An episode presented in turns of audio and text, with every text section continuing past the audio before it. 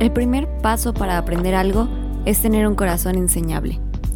Creo que es muy común que lleguemos a pensar que sabemos lo suficiente, incluso que conocemos a Dios, pero Él es tan grande que cuando más lo conocemos, más nos damos cuenta de cuánto nos falta aprender de Él. La mejor forma de aprender algo nuevo es entender que no sabemos casi nada. El autor de este capítulo decía, soy torpe, me falta entendimiento, no tengo sabiduría y mucho menos conocimiento de quién es Dios. Muchas veces, el creer que conocemos lo suficiente nos va a impedir conocer realmente la verdad. Nosotros podemos ser un estorbo a nosotros mismos cuando tomamos una actitud orgullosa, así sea por pena o vergüenza de admitir que no sabemos. Pero ser humildes nos va a permitir avanzar a conocer más. Su palabra dice que Dios resiste a los soberbios, pero da gracia a los humildes. Es muy difícil tratar de enseñarle a alguien que no quiere ser enseñado, porque simplemente va a rechazar lo que le quieras decir, por pensar que ya lo sabe todo y que no hay nada más que agregar. Y creo que todos hemos caído en tomar esta actitud alguna vez, pero ¿es esta mi actitud al leer la Biblia o escuchar sobre la palabra? Pienso que por ser algo que ya he leído o escuchado antes, ya no tengo nada nuevo que aprender. Porque para mí muchas veces ha sido un impedimento y es lo que me ha pasado. Y este pensamiento nos impide avanzar y recibir alimento para nuestro espíritu y alma, y provocará que nos sintamos estancados.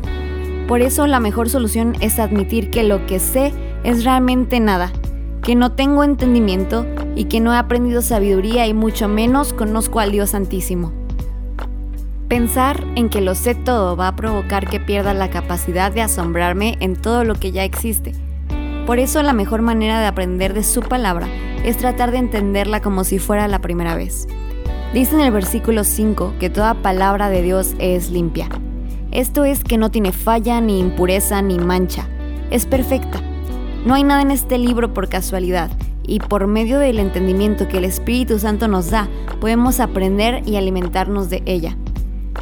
Si lo comparáramos con un ejemplo en lo natural, creer que no podemos aprender nada nuevo por tratarse de un tema que ya hemos visto antes, sería como creer que un alimento no nos va a nutrir porque comimos lo mismo hace una semana. Siempre hay algo que se puede aprovechar y aprender. Trabajar en nuestro orgullo y procurar mantener un corazón enseñable nos va a ser beneficiosos en todas las áreas de nuestra vida. Y como les dijo Pablo a los tesalonicenses en su primera carta, el capítulo 5, verso 21, podemos examinarlo todo y retener lo bueno. Pero sobre todo, retener la palabra, aplicarla y seguir aprendiendo de ella es lo que realmente nos llevará a ser más sabios y entendidos. Y como hemos estado viendo, en la palabra hay innumerables consejos para nosotros, para ir guiándonos y ayudándonos. Pero está en nosotros decidir si queremos aprender estas cosas. Uno de los consejos finales de este capítulo es que si hemos sido orgullosos, es mejor poner dedos sobre nuestra boca. Es decir, detenernos, no seguir con esta actitud porque lo único que provocaremos serán discusiones y peleas. Antes que saberlo todo, es mejor mantener un corazón enseñable.